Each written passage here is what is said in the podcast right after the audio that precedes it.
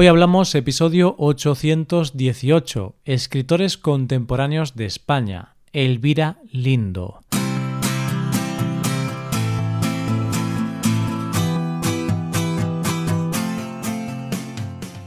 Bienvenido a Hoy Hablamos, el podcast para aprender español cada día. Ya lo sabes, publicamos nuestro podcast de lunes a viernes. Recuerda que puedes ver la transcripción de este episodio y ejercicios y explicaciones en nuestra página web. Para ver ese contenido tienes que ser suscriptor premium. Hazte suscriptor premium en hoyhablamos.com. Hola, oyente, ¿cómo estás? ¿Tienes un montón de libros esperando para ser leídos? Es normal porque se te van acumulando los que te estoy presentando en estos episodios. Pues vete haciendo hueco porque hoy te presento a una nueva autora, una mujer polifacética, una gran escritora y puede que una de mis autoras favoritas. Hoy hablamos de Elvira Lindo.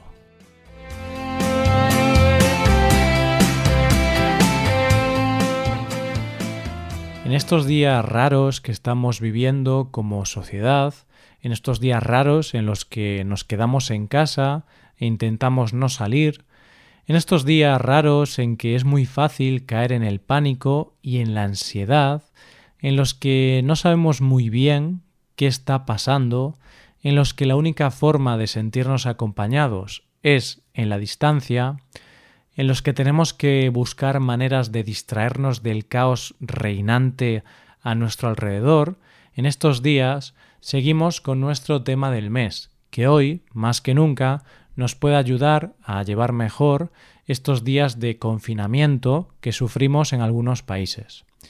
Y es que cuando el aburrimiento, la ansiedad o incluso el miedo se apodere de nosotros, una de las mejores cosas que podemos hacer es parar, respirar, dejar a un lado los dispositivos móviles, coger un libro y dejarnos llevar a ese mundo que los escritores nos regalan.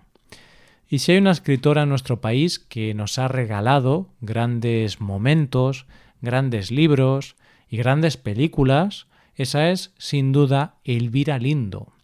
Hoy vamos a hablar de esta escritora, aunque llamarla escritora es quedarnos un poco cortos, ya que es escritora, periodista, guionista de cine e incluso actriz. ¿Te apetece conocerla? Elvira Lindo nació en Cádiz en 1962, pero ya con 12 años se estableció con su familia en Madrid, donde estudió periodismo. Y sería en esta carrera donde daría sus primeros pasos profesionales, ya que en 1981 empezaría a trabajar en Radio Nacional de España, donde empieza con el reporterismo para luego pasar a presentar programas culturales y hacer guiones tienes que saber que Elvira Lindo tiene una cierta vis cómica, es decir, tiene facilidad para hacer reír a la gente. Y gracias a esto creó un personaje para la radio, Manolito Gafotas, que interpretó ella misma y que poco a poco se fue haciendo muy popular en nuestro país y le dio una enorme fama.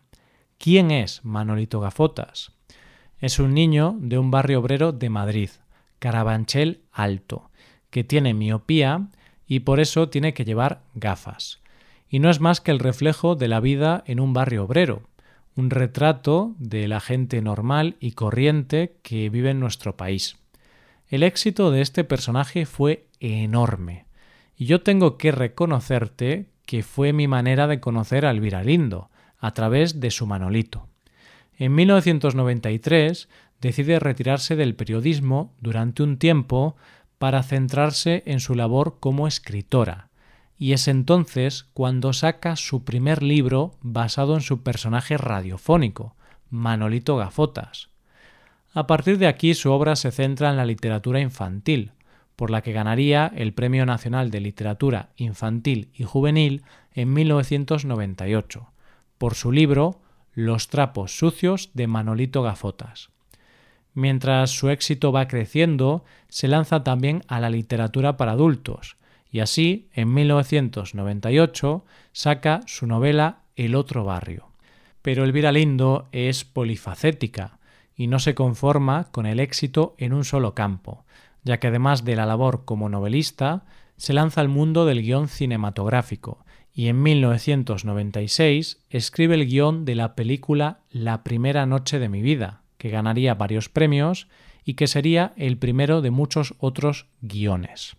Como curiosidad, te diré que Elvira Lindo es actriz ocasional y actúa en muchas películas. Actualmente sigue escribiendo novelas, colabora como columnista en El País y colabora en la radio en el programa de la SER, La Ventana. Y ante una persona tan polifacética, ¿por dónde empezar a leer su obra? Vamos a ver cuáles son sus libros fundamentales, además de recomendarte que leas sus artículos de El País, porque Elvira Lindo no tiene pelos en la lengua, y hace poco ha escrito un artículo sobre Woody Allen que se llama Matar a Woody Allen, y que ha creado mucha polémica. El primer libro del que vamos a hablar es Manolito Gafotas, que, aunque es un libro infantil, sí que creo que es un libro que sería recomendable leer. Este libro es una muestra perfecta para entender desde el punto de vista de un niño, con esa mirada inocente, cómo es la vida real de nuestro país, esa vida de la gente corriente, como tú y como yo, que vivimos en un piso normal, que pagamos un alquiler o una hipoteca y que no vivimos entre grandes lujos. Manolito vive en un barrio de Madrid con sus padres, su abuelo Nicolás y su hermano pequeño, el imbécil. Manolito es un niño, como tantos otros, que va al colegio, que tiene sus amigos, solo que Manolito es muy dicharachero, es decir, le gusta hablar mucho y siempre está dispuesto a contar su visión de la vida. Pero si algo caracteriza a los libros de Manolito es que a través del humor y la ironía, Elvira Lindo hace una gran crítica social y nos pone a todos frente a un espejo para vernos a nosotros mismos. El éxito de estos libros es tal que se ha hecho la película, la serie y ha sido traducido a más de 20 idiomas. Algo más inesperado que la muerte. Es una novela de Elvira Lindo publicada en 2002, su segunda novela para el público adulto después de El otro barrio. En esta novela conocemos la historia de Eulalia, una mujer que anteriormente había sido una periodista joven y comprometida, pero ahora está casada con un escritor consagrado mayor que ella. Eulalia sabe lo que quiere y lleva una vida tranquila y acomodada hasta que un día una llamada telefónica lo cambia todo, una llamada que tendrá consecuencias imprevisibles. A partir de aquí conocemos, por un lado, el pasado de los protagonistas, de cómo el presente se puede tambalear por decisiones tomadas en el pasado. Y, por otro lado, conoceremos el mundo más oculto del éxito literario, frustraciones, ambiciones, y donde se hace lo que sea necesario para sobrevivir. Es una novela de historias cruzadas y que al leerla tienes la sensación de que Elvira Lindo habla de algo que ella conoce muy bien y que nos hace reflexionar sobre el hecho que muchas veces en la vida no tomamos ciertas decisiones voluntariamente, sino que la vida nos hace elegir caminos a los que no sabemos o no podemos decir que no. Una palabra tuya es una novela publicada en 2005 y que fue galardonada con el premio Biblioteca Breve 2005 y que fue llevada al cine con guion de la propia Elvira Lindo. Es una novela que cuenta la vida de dos mujeres, Rosario y Milagros, que se conocen desde niñas y que ahora trabajan juntas como barrenderas. Son dos mujeres muy diferentes, con trayectorias diferentes, con formas de ver la vida diferentes, pero con un vínculo muy especial, algo del pasado que hace que no se puedan desvincular. Tienen algo en común, que es una vida llena de desgracias y grandes encrucijadas morales que hacen que sus vidas sean como una tragedia griega. Es una novela de temática dura, ya que nos cuenta una realidad complicada, una novela honesta donde no se nos oculta la parte negativa de la vida, pero tratada desde la ironía, el sarcasmo y el humor, para dar un rayo de esperanza y decir que, aunque la vida es dura, sí que es posible ser feliz y redimirse, porque ya lo dice la Biblia, una palabra tuya bastará para sanarme. Lo que nos queda por vivir es una novela que cuenta la historia de Antonia, una mujer de 26 años que llega al Madrid de los 80, sola y con un niño de 4 años. Allí tendrá que aprender a sobrevivir no solo a la maternidad, sino a encontrar su lugar en una ciudad cambiante, a su juventud y a lidiar con las pérdidas y decepciones del pasado. Es una novela donde se nos habla del crecimiento en todos los sentidos, crecimiento emocional, personal, físico, también relata la gran tarea que es crecer para poder criar y educar a un hijo, y la fuerza necesaria para poder protegerlo a toda costa. Por último, vamos a hablar de A Corazón Abierto, la novela que acaba de presentar recientemente. En esta novela, Elvira Lindo parte de un hecho ocurrido en 1939. Con eso, la narradora nos cuenta la relación de sus padres, pero a la vez que nos cuenta la relación de sus padres, nos va contando la historia de España.